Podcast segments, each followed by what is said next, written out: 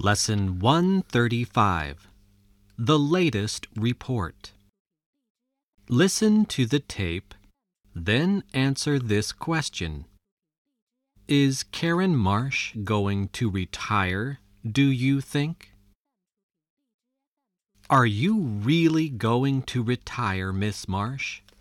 I may. I can't make up my mind. I will have to ask my future husband. He won't let me make another film.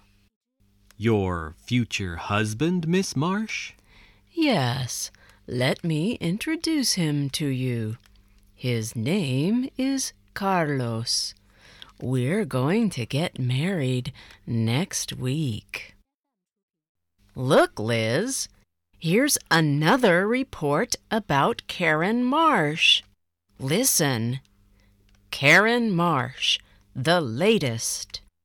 At her London hotel today, Miss Marsh told reporters she might retire. She said she couldn't make up her mind.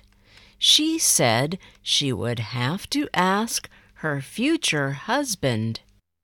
She said her future husband would not let her make another film.